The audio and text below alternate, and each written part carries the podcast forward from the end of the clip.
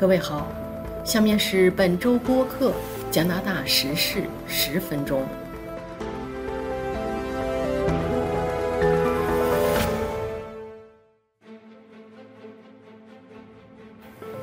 下面是加拿大本周主要新闻：俄罗斯军队入侵乌克兰，特鲁多宣布对俄罗斯实施新制裁。专家表示，加拿大必须准备好安全迎接乌克兰人。加拿大黑人历史月，维多利亚，加拿大最白的省会之一。专访李泽西，牵头发起针对自由车队抗议者的集体诉讼，目的是保护社区，追究责任人。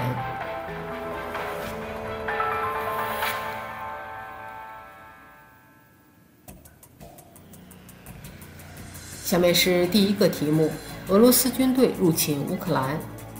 在俄罗斯总统普京宣布对乌克兰东部顿巴斯地区发起特别军事行动之后，俄罗斯军队立即在周三到周四的夜间袭击了乌克兰的军事基础设施。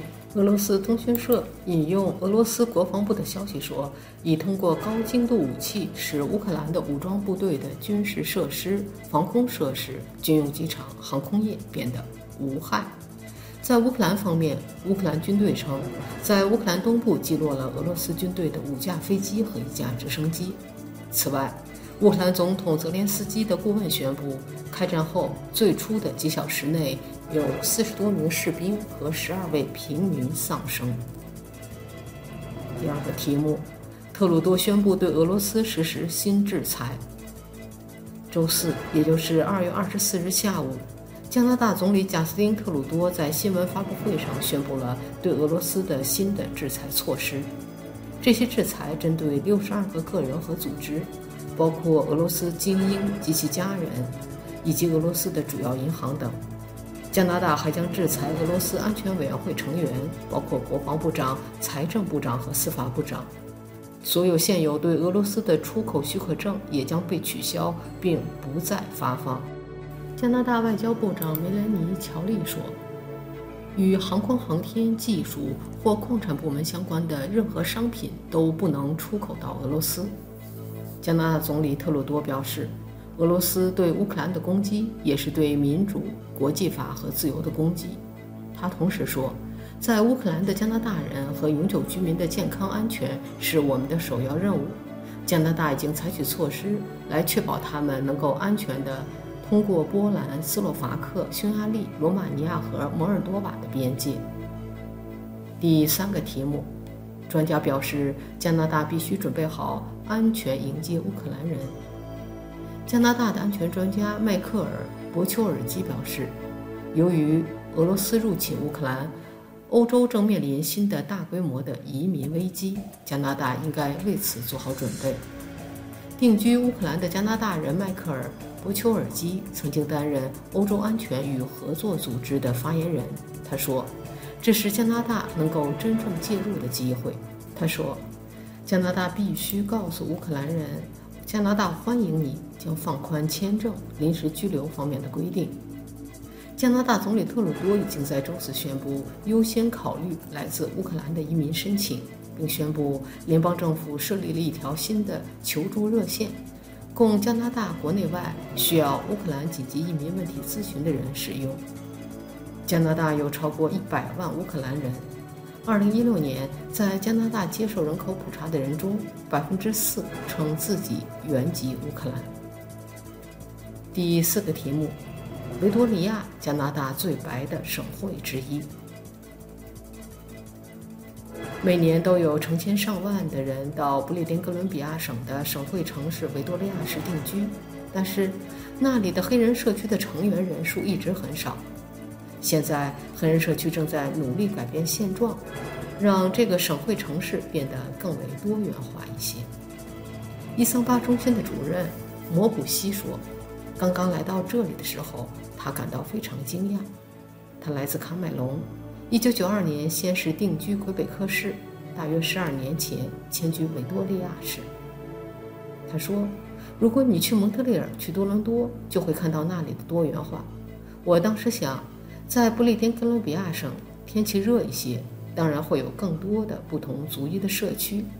但到了维多利亚，真的感到很意外。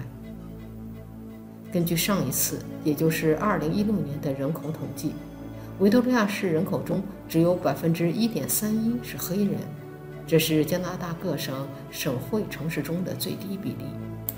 穆波西认为，高昂的生活成本、黑人少，使许多想在这里定居的人来了又走了。原因是什么呢？缺乏归属感。他解释说，来到维多利亚市，你可以拥有最好的工作。拥有你想要的一切，但是如果你不觉得自己属于这里，你会一直认为自己只是个过路的人。一年多来，大维多利亚跨文化协会和当地移民伙伴关系协会一直在努力打破障碍。他们在开展一场公共的广告活动，敦促各个公司企业创造公平的工作场所。第五个题目。专访李泽西，牵头发起针对自由车队抗议者的集体诉讼，目的是保护社区，追究责任人。星期日，加拿大首都渥太华市中心持续了三周的自由车队抗议活动画上了句号。警方最终清理了靠近议会山的抗议现场，逮捕了近两百名不肯撤离的抗议者。并收缴了超过五十辆汽车。在这一事件中，二十一岁的华裔女孩李泽熙因为牵头发起的渥太华居民集体诉讼而成了中心人物。由她署名的诉讼成功获得了法庭禁令，停止了长达一周多的抗议者持续按喇叭的行为。目前，更多当地的商家加入到这项集体诉讼中。索赔额度超过了三亿加元。加广中文台采访了李泽西。李泽西出生在中国福州，两岁的时候跟着父母移民加拿大。他在大学主修商科，选择的是商业技术和管理专业，成绩优异，获得了荣誉学士学位。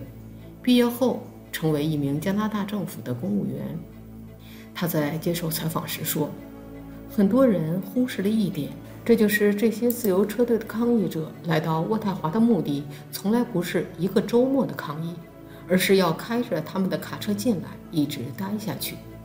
从他们的社交媒体可以看出，他们是要一直待下去的，劫持渥太华市中心的居民作为人质，让我们的生活变得不可忍受，以此来给政府施压，答应他们的条件。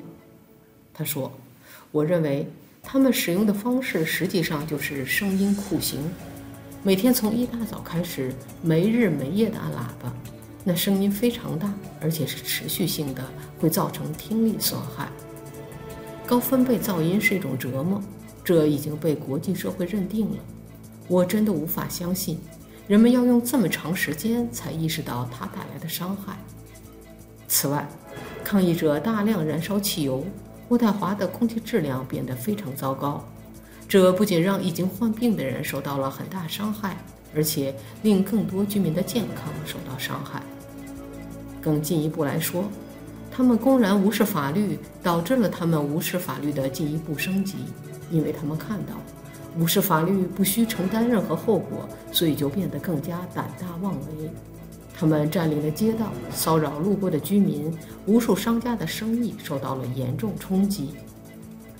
他接着说：“事情发生一个星期之后，我意识到这一状况不会很快结束，而且有权利结束事件的人不会做出行动，这让我感到失望和愤怒。”他说：“我所居住的公寓虽然不在议会山的旁边，但是整个公寓大楼被卡车包围着。”他们的车子就堵在大楼的门口。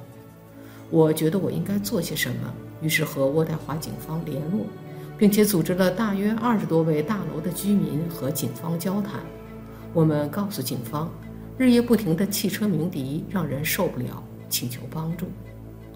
有一位律师住在我的大楼里，他很欣赏我在这件事情上展现出的领导力。他告诉我。有一位律师正在准备进行集体诉讼，是否可以把我的名字提供给他？于是，我和这位律师取得了联系，从而也成为这起集体诉讼案的牵头人。他说：“我知道这会给我带来仇视、骚扰和威胁，但让我没有想到的，我从全国各地收到了非常多的支持我的信息。”以上是加拿大本周主要新闻。